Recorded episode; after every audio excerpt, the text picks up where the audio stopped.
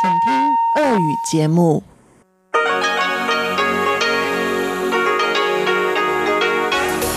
В эфире Международное радио Тайваня.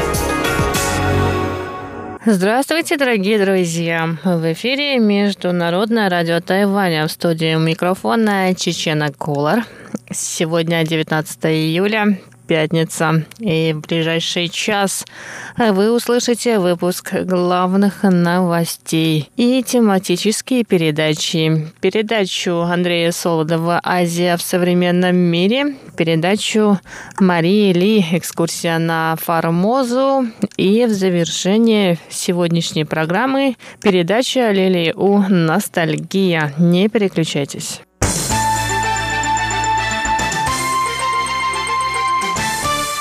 А мы начинаем выпуск новостей. Президент Китайской республики Тайвань Цай Инвэнь выступила 18 июля в парламенте Сант-Люсии. Это последний пункт назначения в ходе 12-дневной поездки тайваньского президента по странам-союзницам Тайваня в Карибском регионе. В своей речи Цай рассказала об отношениях с Сент-Люсией. Она подчеркнула, что цель дипломатической политики Тайваня – не долговые ловушки. По ее словам, финансирование инфраструктурных проектов в Сент-Люсии производится тайваньскими банками. Однако все работы ведутся компаниями этой страны, которые могут принять на работу местных жителей. Эта модель сотрудничества гарантирует участие в проектах граждан двух стран, которые делят результаты этой работы в равной степени. Нет никаких долговых ловушек, как это бывает при других моделях сотрудничества. Заявление Цай Инвэнь было сделано на фоне обвинений западных стран в сторону китайского правительства и инфраструктурного проекта «Один пояс, один путь». Противники инициативы считают, что она позволит Китайской Народной Республике привести страны, участвующие в проекте, к долговой яме, Цай также сказала, что Тайваню и Сент-Люси необходимо сотрудничать по другим вопросам. Позже Цайн Вэнь и премьер-министр Сент-Люсии Ален Частонет приняли участие в открытии Центра развития рабочих кадров на островке Гросс и запуске второй стадии проекта по распространению сети интернет на территории этой страны.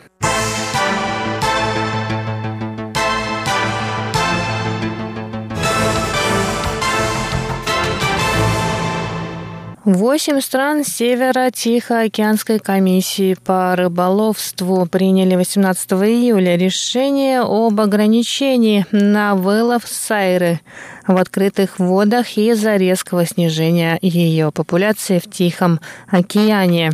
В заседании комиссии в Токио приняли участие представители Тайваня, Китайской Народной Республики, Японии, Южной Кореи, Канады, России, США и Вануату. Ограничение вступит в силу в 2020 году. Согласно новым правилам, общий ежегодный объем вылова сайры в открытых водах и в водах прибрежных исключительных экономических зон составит не более 556 тысяч тонн. В открытых водах можно выловить не более 330 тысяч тонн сайры, а в водах исключительных экономических зон 225 тысяч тонн. К тому же в будущем ежегодный объем выловленной сайры для каждой страны не должен превышать объем улова в 2018 году. Управление по делам рыболовства Тайваня сообщило, что Тайвань каждый год с июля по ноябрь отправляет около 90 рыболовецких лодок для ловли сайры в северных водах Тихого океана. Ожидается, что в этом году тайваньскими рыбаками будет поймано 160 тысяч тонн сайры. Среди стран Северо-Тихоокеанской комиссии по рыболовству самое большое количество сайры ловят ловят рыбаки Тайваня и Китая.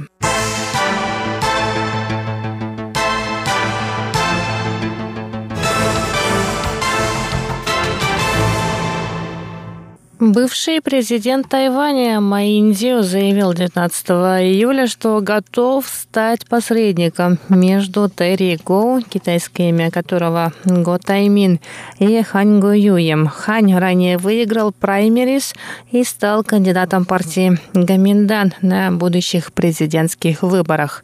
После победы Ханьго Юя общественность ожидает реакцию Терри Гоу, миллиардера, основателя компании Foxconn, который также принял участие в праймерис. В настоящее время он находится в Японии. Накануне Терри Гоу опубликовал пост на странице социальной сети Facebook, в котором изложил взгляды на социальную политику в отношении детей и дошкольников. Некоторые считают, что Терри Гоу может выдвинуть свою кандидатуру на выборах в качестве независимого кандидата. Председатель партии Гаминдан У Дунь И ранее призвал Терри Гоу не покидать партию. Майндю добавил, что сделает все возможное, чтобы не допустить раскол внутри Гаминдана. Он также готов стать посредником при общении Ханьгуюя и Терри Гоу.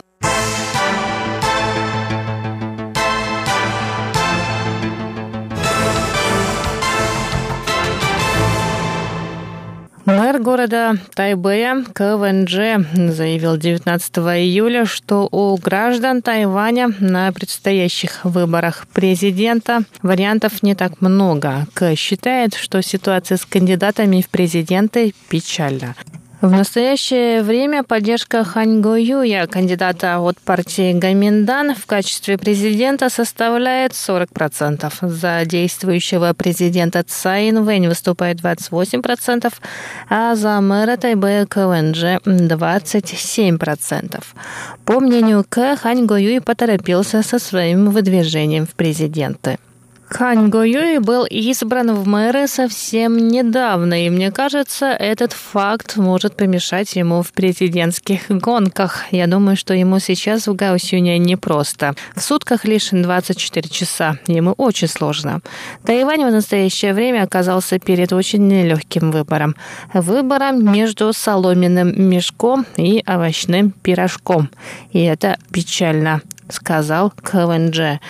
Под словом «соломенный мешок» «цаобао» в переносном значении «тюфяк» или «бездарь» КВНЖ имеет в виду кандидата от партии Гаминтан Ханьго Юя. Слово «цайбао» – овощной пирожок К использовал из-за схожего звучания первого слова «цай», то есть овощи, с фамилией Цаинвэнь.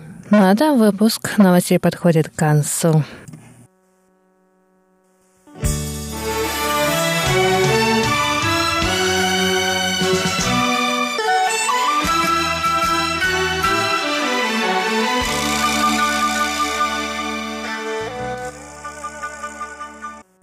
Здравствуйте, дорогие слушатели Международного радио Тайваня. В эфире еженедельная передача из рубрики «Азия в современном мире». У микрофона ведущий передачи Андрей Солодов.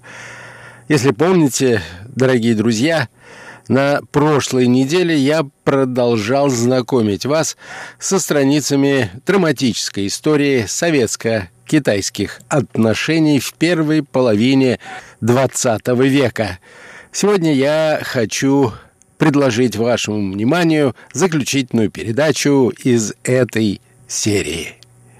Итак, Советская Россия и Китайская Республика. Первая половина XX века.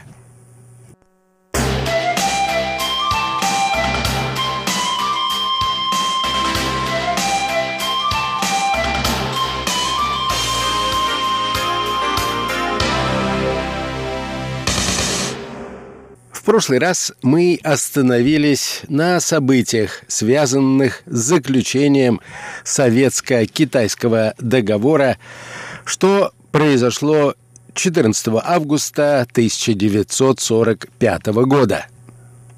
Итак, 14 августа 1945 года в Москве был подписан договор о дружбе и союзе между Союзом Советских Социалистических Республик и Китайской Республикой.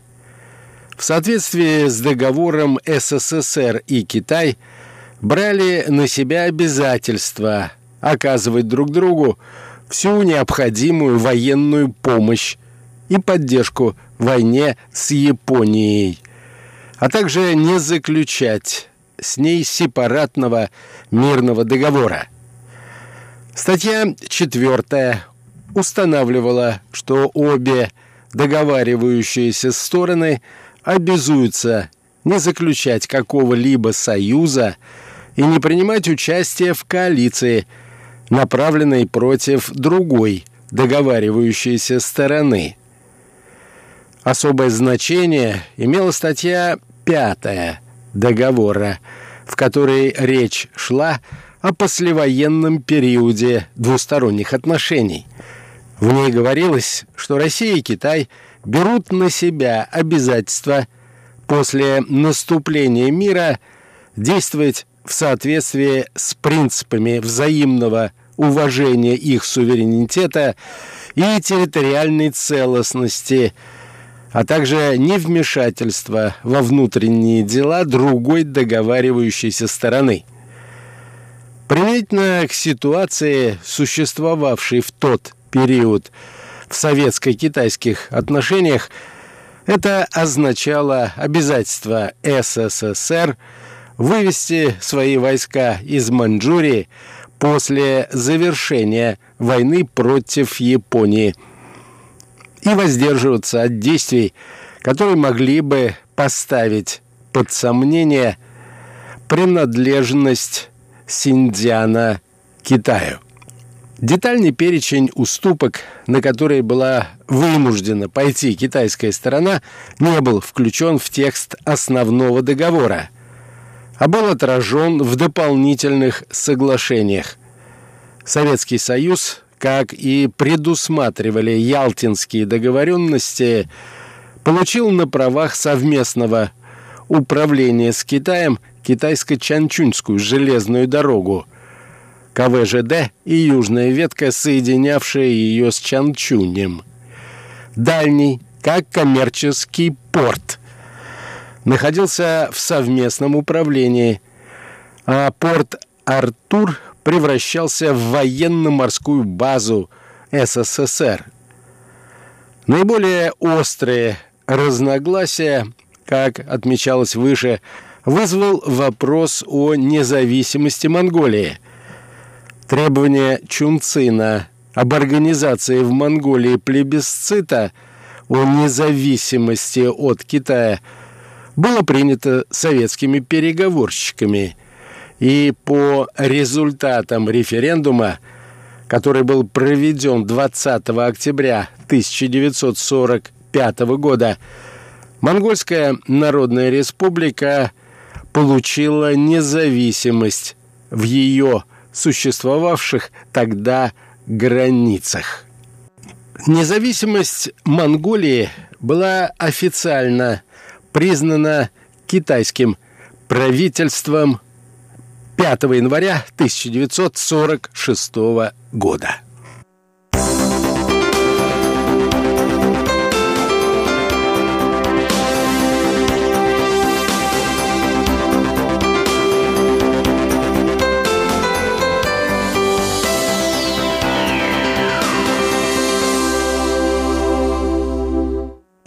Наряду с этим, по настоянию китайской стороны, СССР брал на себя обязательство предоставлять моральную, военную, материальную поддержку только центральному правительству Китая.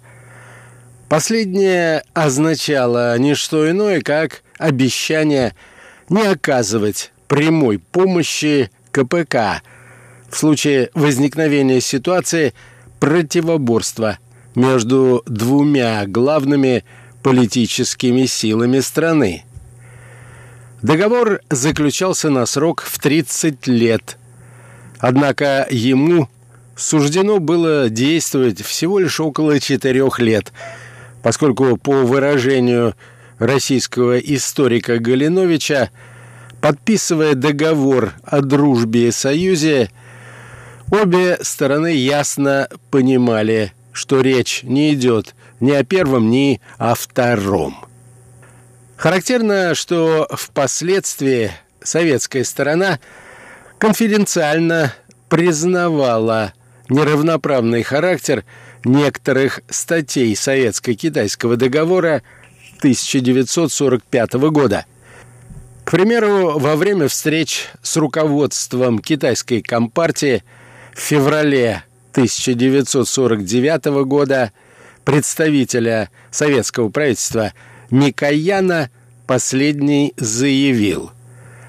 «Мы считаем советско-китайский договор о Порт-Артурском районе неравноправным договором, заключенным для того, чтобы помешать сговору Гаминдана с Японией и США против СССР и освободительного движения в Китае.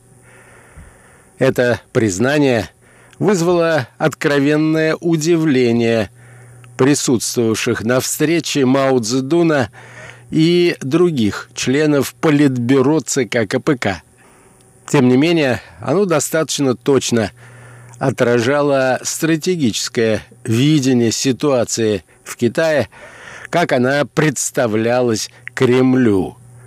В тот момент было трудно предположить, что буквально в течение нескольких дней Вторая мировая война на Тихоокеанском фронте завершится, и Чан Кайши не представится возможность вступить в сепаратные переговоры с Японией.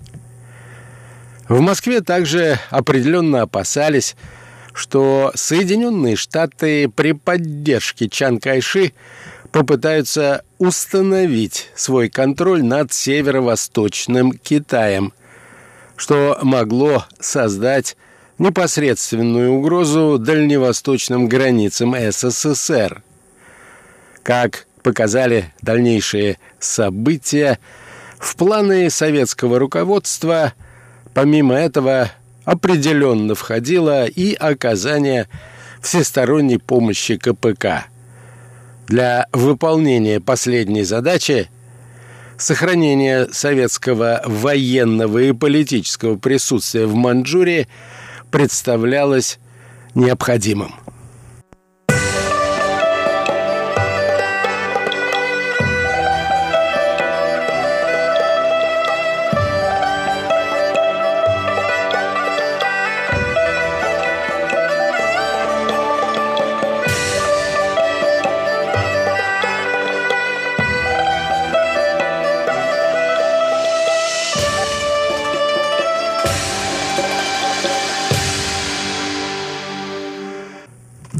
Для нанесения удара по Японии СССР сосредоточил полуторамиллионную группировку войск, в составе которой было более пяти с половиной тысяч танков, 26 тысяч артиллерийских орудий и около 4 тысяч боевых самолетов различных типов.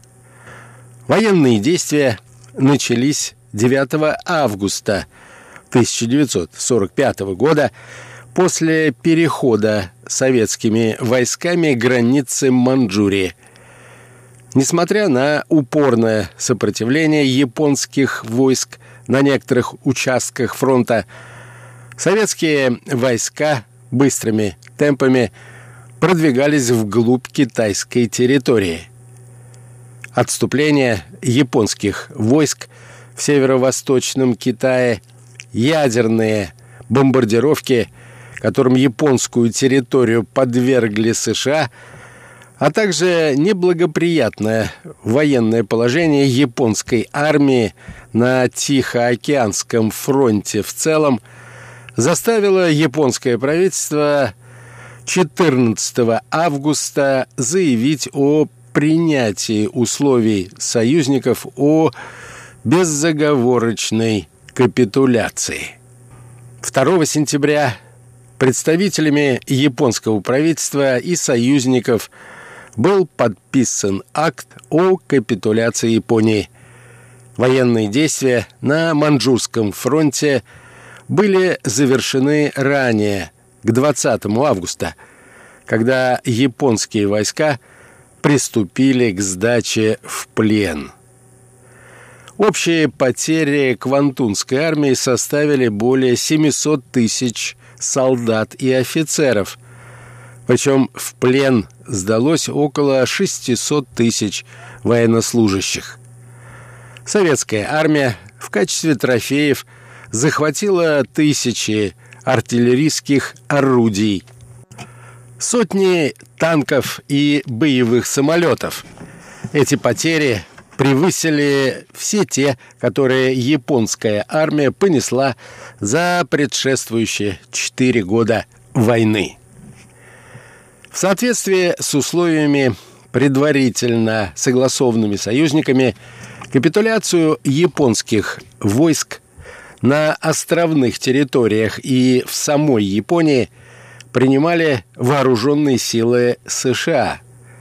В Манчжурии, на Сахалине и северной части Кореи, севернее 38-й параллели, советские войска в Малайе и Юго-Восточной Азии, южнее 16-й параллели, вооруженные силы Британии, а на всей остальной территории Китая и в Юго-Восточной Азии, севернее 16-й параллели, войска Китайской Республики. В основном эти условия были соблюдены, за исключением некоторых районов Китая, где капитуляцию японских войск принимали вооруженные соединения китайских коммунистов, мотивируя это тем, что коммунисты самым энергичным образом боролись против Японии.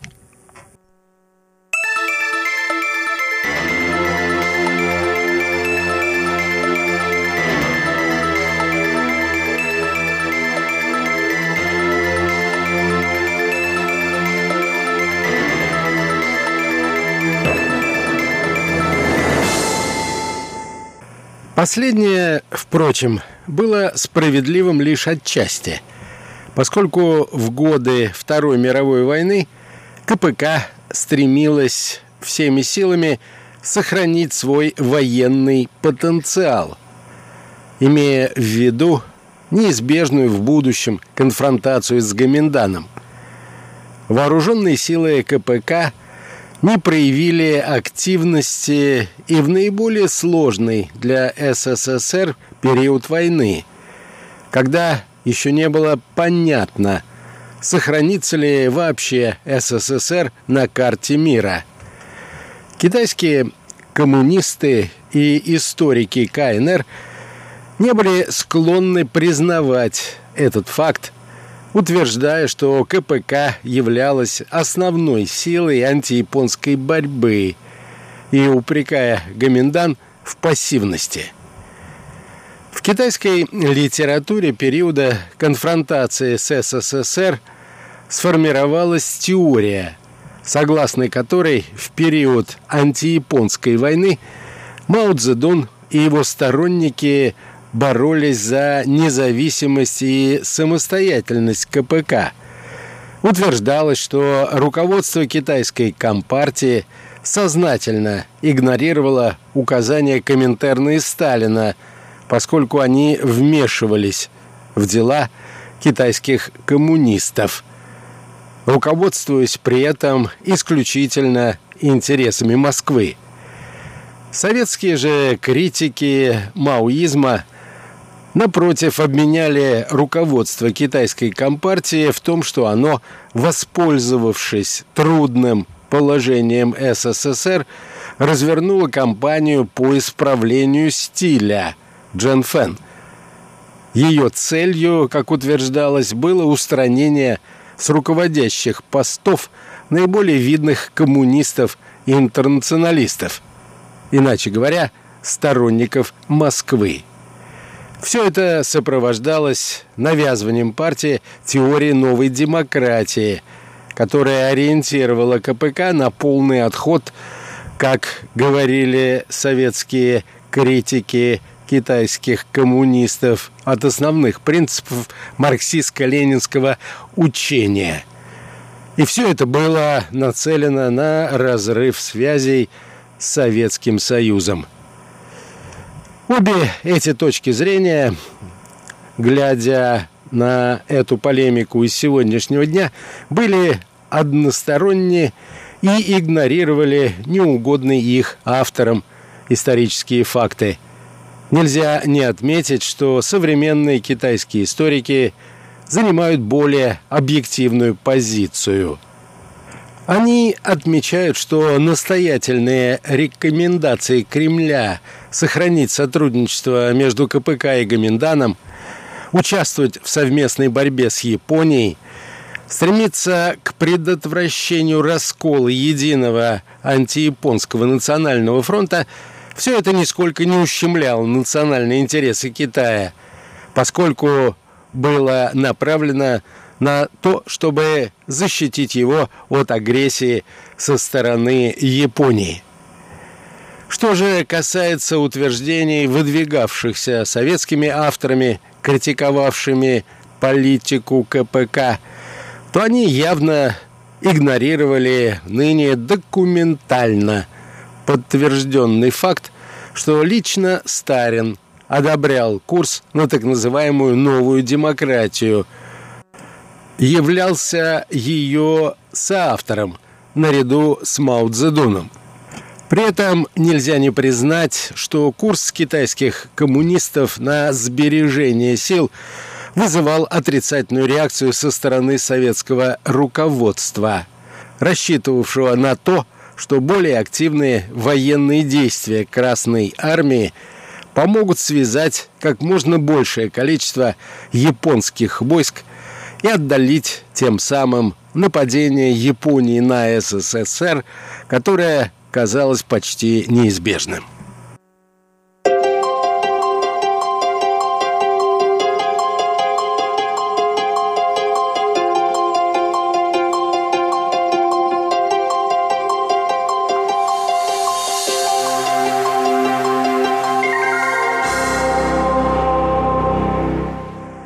На этом, дорогие друзья, позвольте мне завершить очередную передачу из рубрики «Азия в современном мире». Сегодня я представил вашему вниманию заключительную передачу из серии, посвященной страницам сложных взаимоотношений между Советской Россией и Китайской Республикой в 20 веке. Всего вам доброго, дорогие друзья. Будьте здоровы, берегите себя. До новых встреч.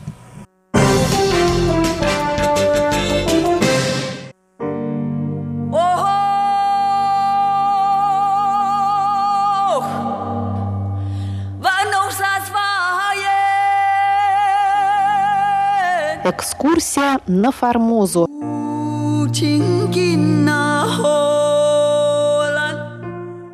Программу Международного радио Тайваня продолжает 16-я передача из цикла «Экскурсия на Формозу» по одноименной статье российского моряка и путешественника Павла Ибиса.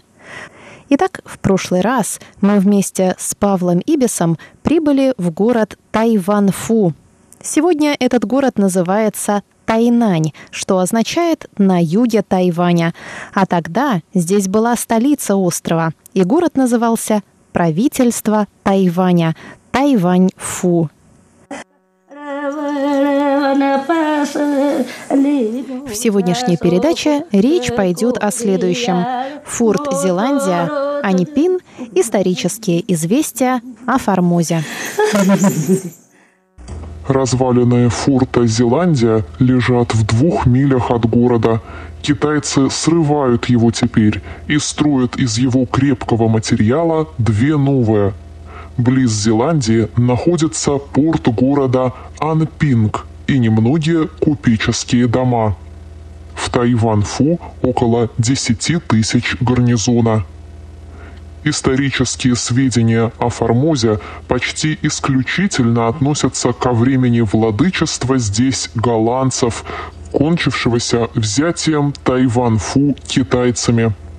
Первые известия о Формозе были привезены в Китай пескадурскими рыбаками, но только в начале 15 столетия встречаются здесь китайские переселенцы – Тогдашние туземцы описаны как добродушный и склонный к торговле народ, но жадность и высокомерное обращение с туземцами, привлеченных богатством острова китайцев, положило начало племенной вражды, продолжающейся и до сих пор.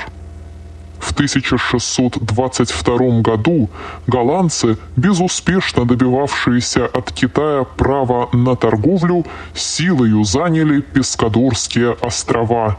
Китайское правительство побудило их оставить Пескадоры и перебраться на Формозу, бесполезную ему тогда.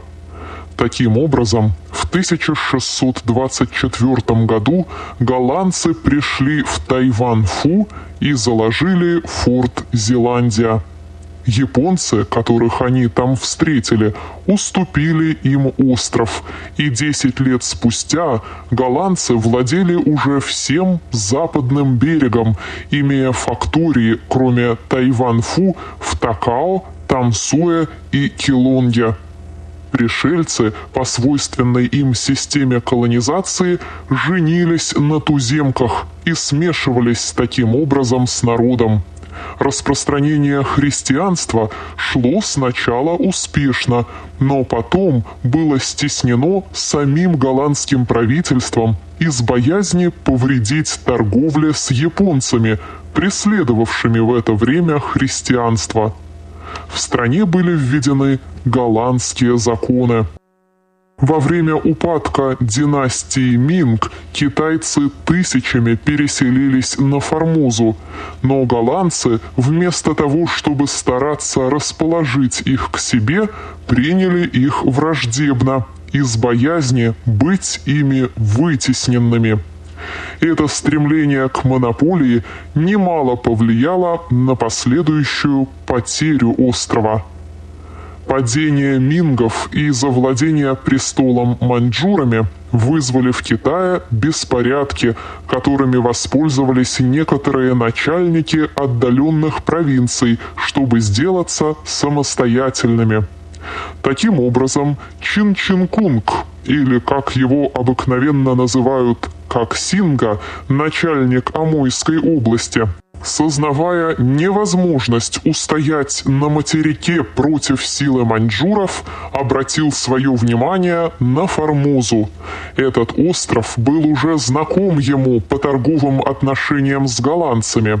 Говорят даже, что мать его была формазянка. Под видом обороны против маньчжуров он сосредоточил всю свою силу в Амуэ и вступил в тайное сношение с формозскими китайцами, принявшими его сторону – Подозревая его намерения, голландцы также усилили гарнизон и флот в Тайванфу. Но Коксинга вел так искусно свои дела, что голландцы вполне успокоились и отослали излишние суда с войском обратно в Батавию тогда как Синка с 25 тысячами войска внезапно высадился в Тайванфу, блокировал гавань и отрезал всякое сообщение между фортом Зеландия и городом. Одно только судно успело выйти и поспешило за помощью на Яву. Началась девятимесячная ожесточенная осада. Голландцы держались мужественно – как Синга, разъяренный продолжительным сопротивлением, обратил всю свою злобу против окрестных голландцев и их китайских союзников. Однажды за отказ города сдаться было убито 500 человек пленных. Наконец, из Батавии пришли 10 судов и 700 человек войска – Положение осажденных несколько улучшилось, но осада продолжалась. В это время Кует, тогдашний губернатор, получил письмо от губернатора Фукена с предложением общими силами прогнать сперва Коксинга с материка, а затем из Формозы. Предложение это было принято, и пять судов ушли в Амой. Но по уходе судов, Коксинга, собравший все силы, взял приступом форт, и город капитулировал. Голландцам был дозволен свободный выход, а Коксинга провозгласил себя королем Формоза. Так, в 1662 году кончилось здесь владычество голландцев, и последующие попытки возвратить Формозу не имели успеха.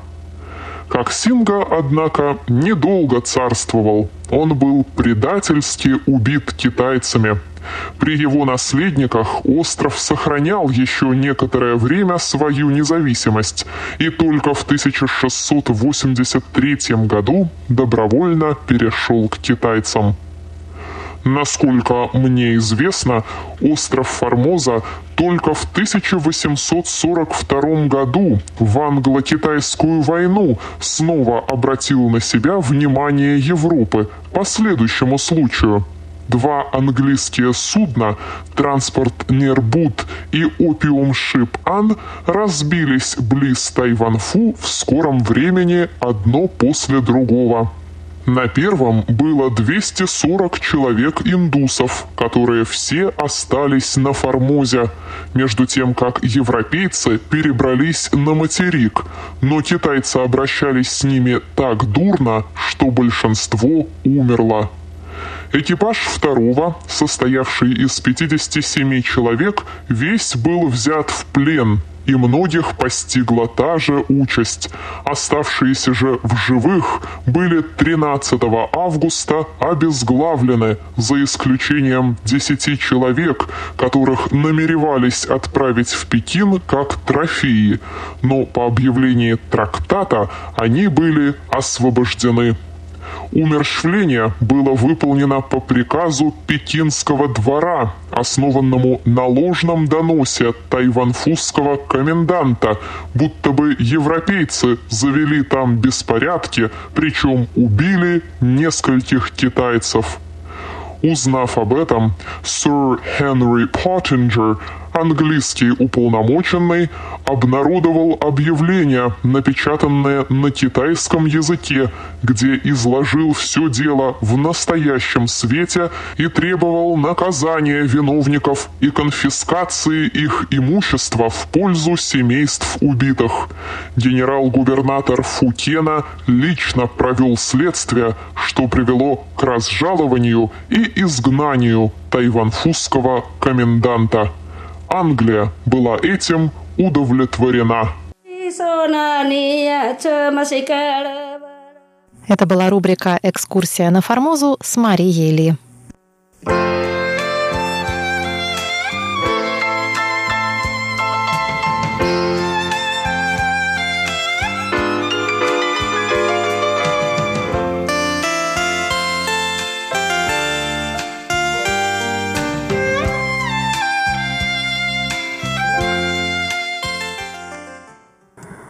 Здравствуйте, дорогие друзья! В эфире Международное радио Тайваня.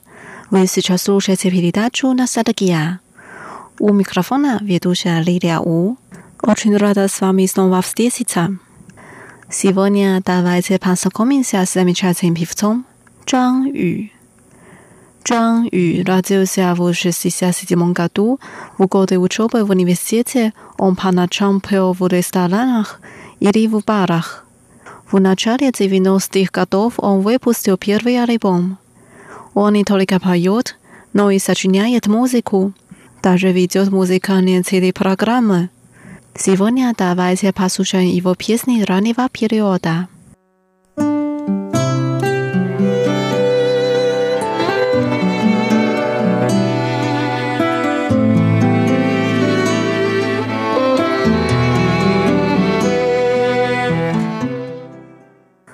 Первая песня называется «용 син лян ку» «Вкладывай в душу».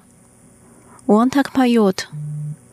Ты сказала, что ты хочешь убежать от меня, но судьба заставила тебя остаться.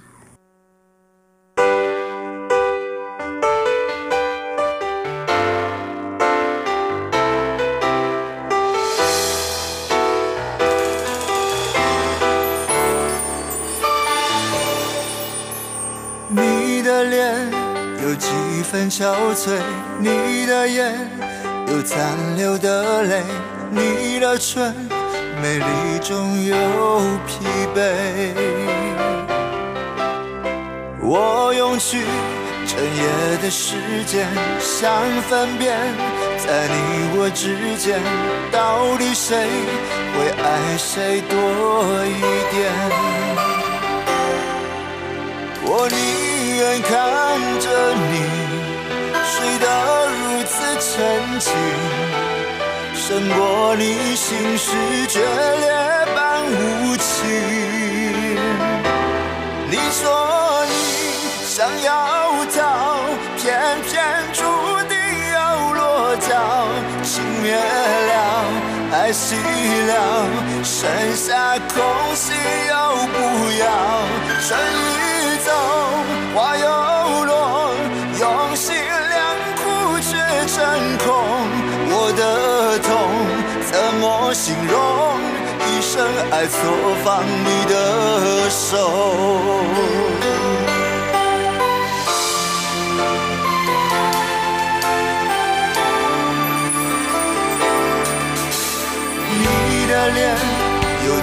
分憔悴，你的眼有残留的泪，你的唇美丽中有疲惫。我用去整夜的时间，想分辨，在你我之间，到底谁会爱谁多一点？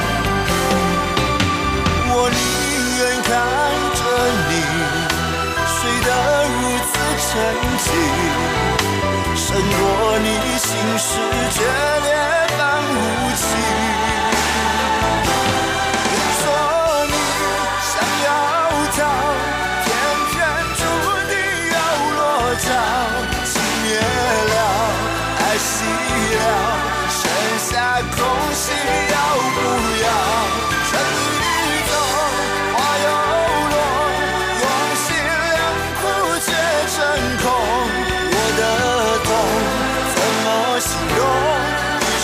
爱错放你的手。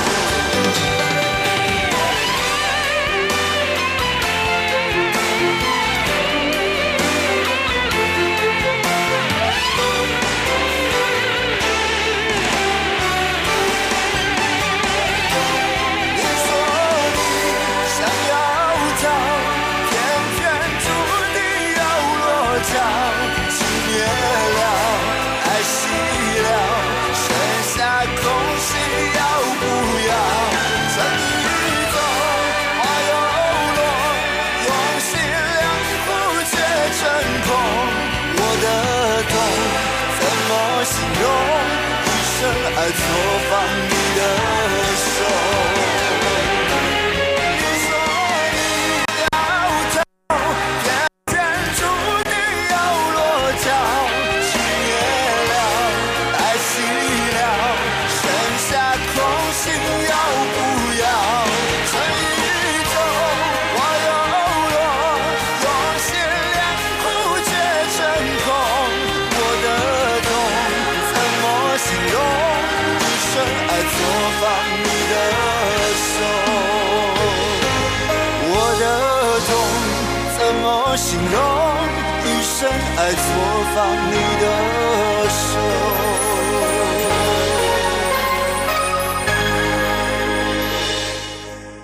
Вторая песня «Цайсин» угадаю. В песне так поется «Такая ночь и такая шумная улица. Я спрошу, о ком ты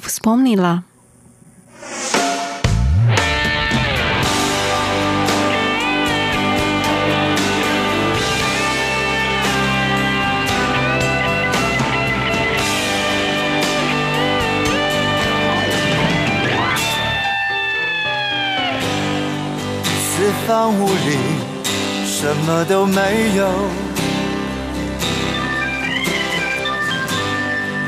只有被你关进来的落寞。你在墙角独坐，心情的起落，我无法猜透。握你的手，却被你推落。听见你眼中翻飞的寂寞。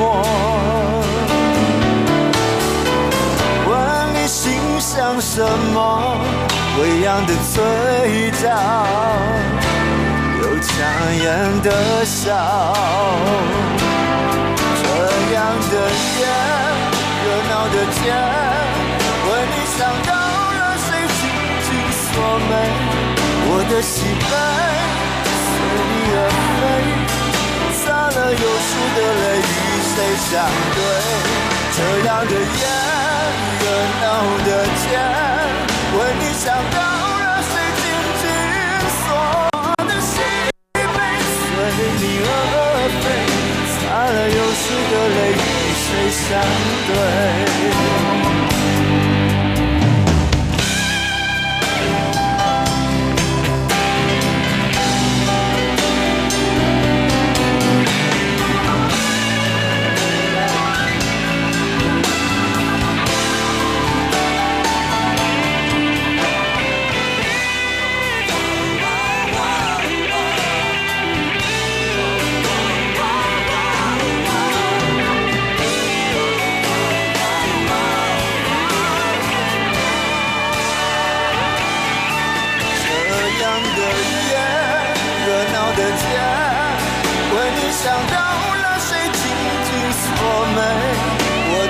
随缘飞，洒了又湿的泪与谁相对？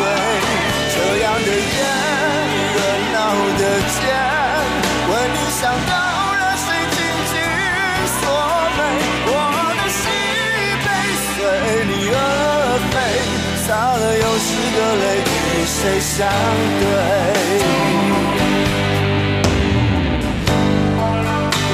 的手，却被你推落。听见你眼中翻飞的寂寞，问你心想什么？微扬的嘴角。有强颜的笑，这样的夜，热闹的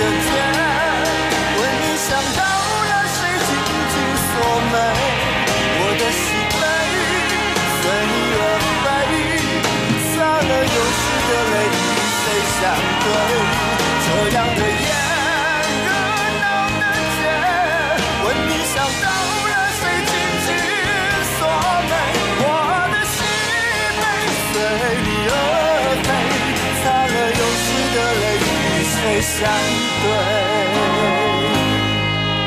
我的心被随你而飞，擦了有时的泪，与谁相对？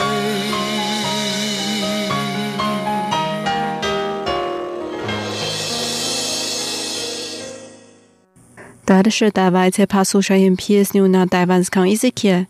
今夜刮风铃声声，холодный ветер этой ночью。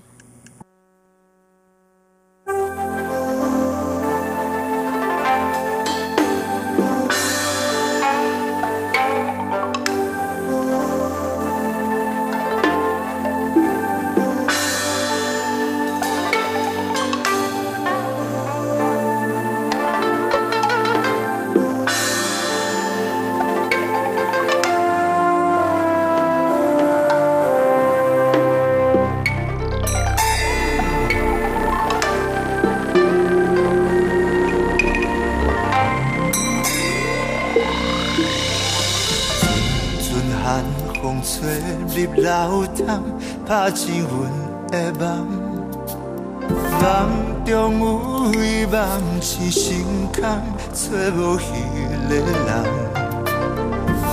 人海茫茫，世事沧桑，煞来分西东。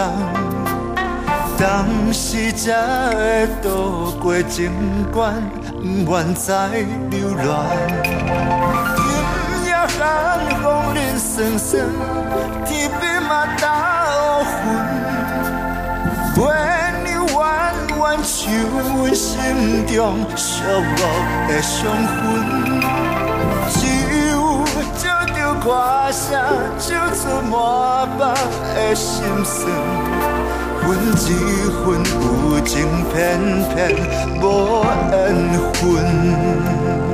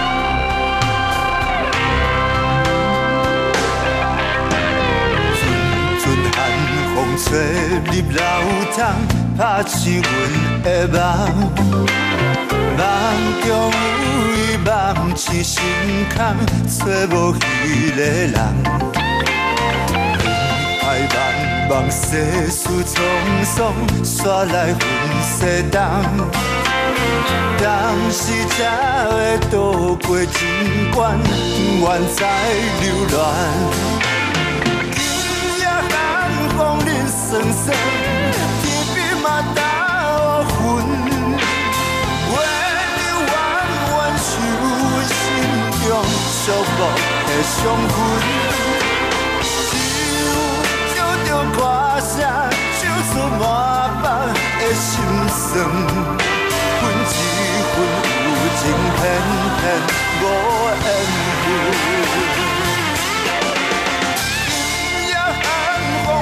酸酸，月光嘛照着阮，在阮心内挂着一条刺花的伤痕。只有照着歌声，唱出满腹的心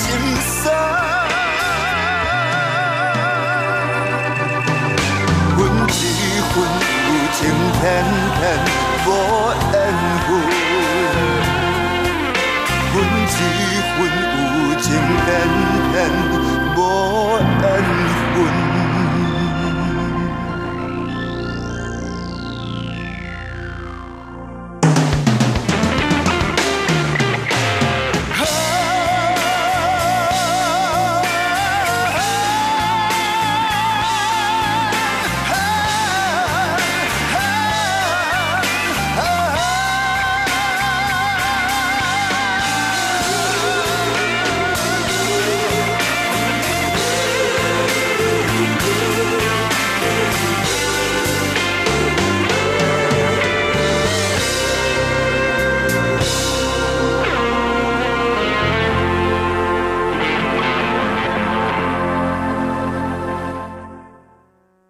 Дорогие друзья, с вами была Лилия. Сегодня мы послушали песни в исполнении певца Чжан Ю. Теперь давайте послушаем последнюю песню «Си Бай Лонг Ин» «Четыре тысячи серебряных монет». Давайте увидимся через неделю. Желаю вам хорошего настроения. Пока.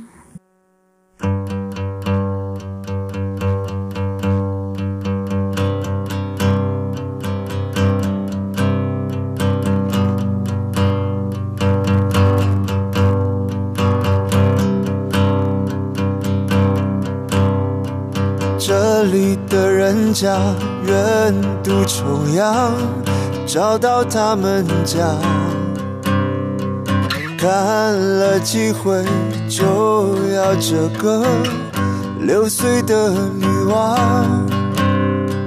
为了大哥要娶媳妇，没钱的妈妈收了四百个龙银，让他离开家。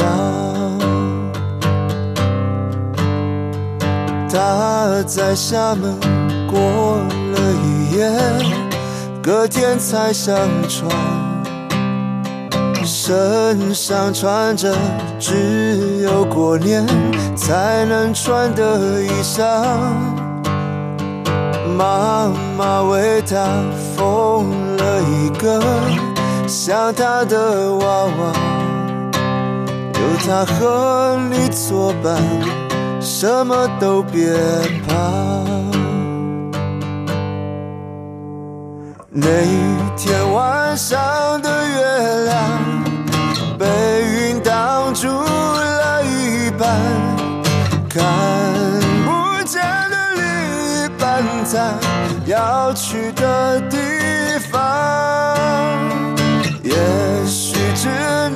怎么想，才会觉得分开的只是月亮。心。一样。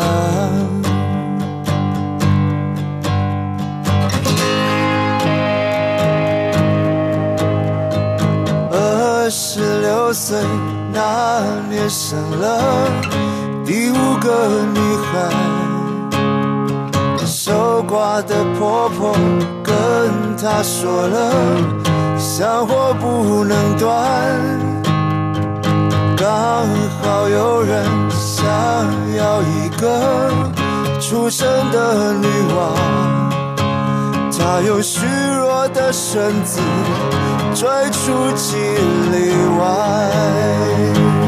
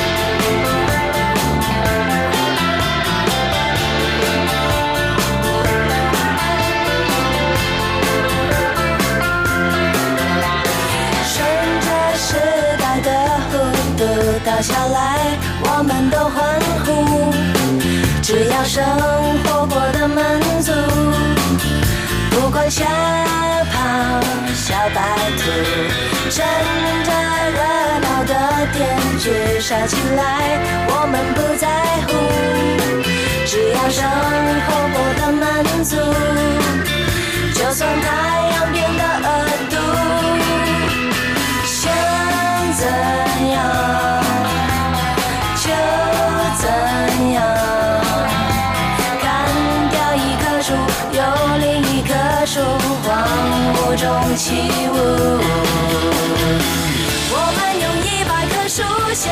牵着